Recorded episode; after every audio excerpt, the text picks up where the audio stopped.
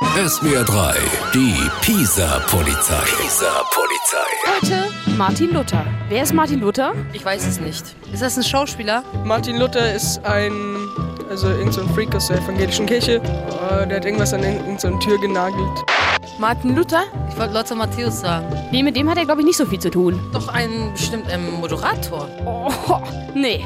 Sätzen 6. Hattest du schon mal eine Reformation? Nein, ich weiß gar nicht, was das ist. Konfirmation, aber keine Reformation. Hattest du schon mal eine Reformation? Nein, hatte ich nicht. Warum nicht?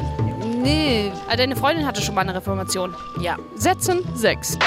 Was hältst du an sich so von Protestanten? Ich finde, das ist, die belästigen die Öffentlichkeit, die Gesellschaft. Ähm, und womit belästigen die so die Gesellschaft zum Beispiel? Mit ihrem Geschrei und vorlauten Gerede. Was hältst du von Protestanten? Was ich davon halte, ja. Ich finde, die sollten selber irgendwie sich da, also nicht so einsetzen. Das war wegen diesem Atom, wo dieser Zug vorbeifahren sollte. und Die haben sich doch da festgekettet. Nein. Sätzen 6. Was hältst du von Protestanten? Die blamieren sich selber. Womit?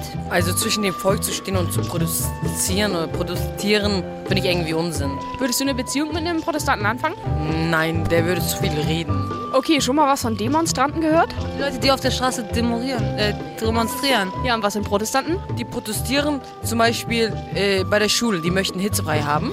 Um das zu erreichen, protestieren die und die Demonstranten, die, demo die demorieren. Ist das richtig? Nee, das ist sogar so falsch, dass ich dich leider verhaften muss.